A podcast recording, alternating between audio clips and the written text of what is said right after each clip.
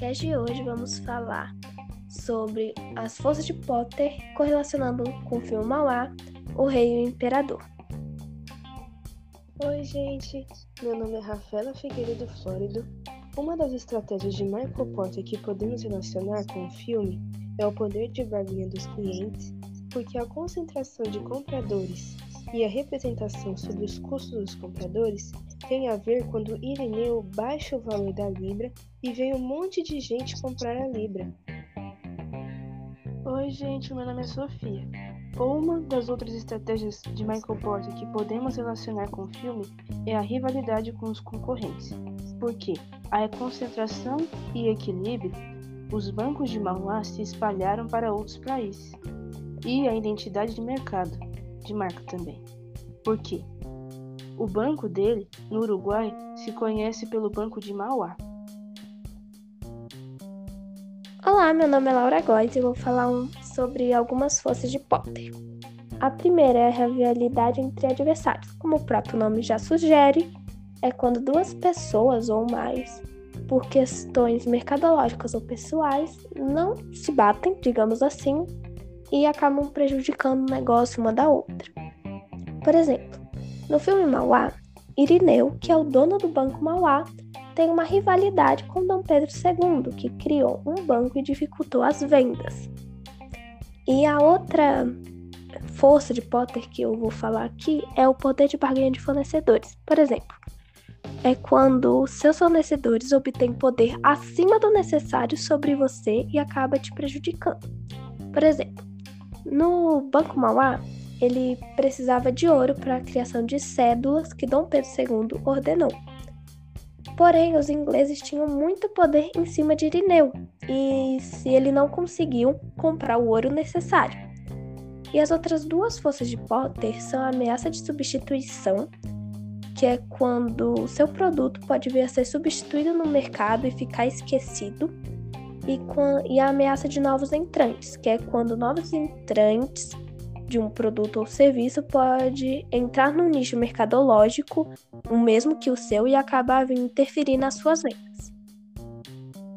Agora vamos falar um pouco sobre nossas opiniões. Bom, eu absorvi do filme que Irineu ele estudou muito, trabalhou muito e ele cresceu na vida. E nós temos que estudar mesmo, trabalhar e crescer na vida segundo as influências. A parte que eu menos gostei foi quando o senhor Queiroz pediu para pediu um tempo pro Irineu para pagar a dívida e o Irineu não dá e pede para o senhor Queiroz entregar a fazenda e o que ele tem. Nisso, o senhor Queiroz se mata.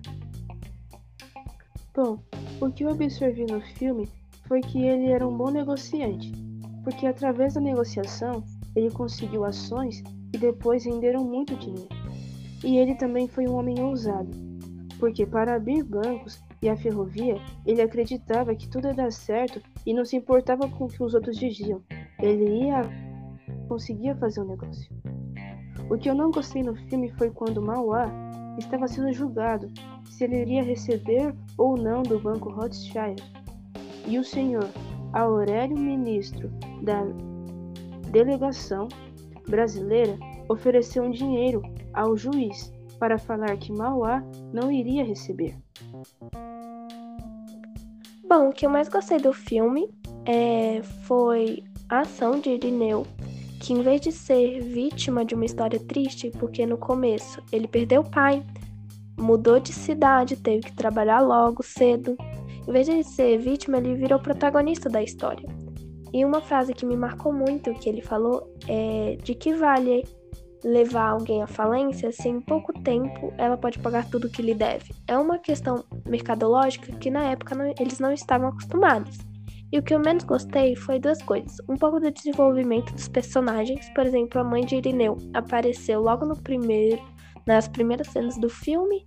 Aí passam anos, quando Irineu cresce, ela aparece numa pequena cena e só, acaba. Esse foi o desenvolvimento da mãe dele. E acho que um dos personagens que mais me intrigou e eu não gostei nem um pouco foi Dom Pedro II. Que com um pouco de infantilidade, ele derrubou toda a capacidade de desenvolvimento econômico do Brasil, por questões pessoais, porque ele não queria deixar de ser imperador, mesmo que isso favoreça o desenvolvimento do Brasil. Bom, esse foi o nosso podcast. Espero que vocês tenham gostado e vemos nos demais. Tchau. Tchau. Tchau, tchau. Thank you.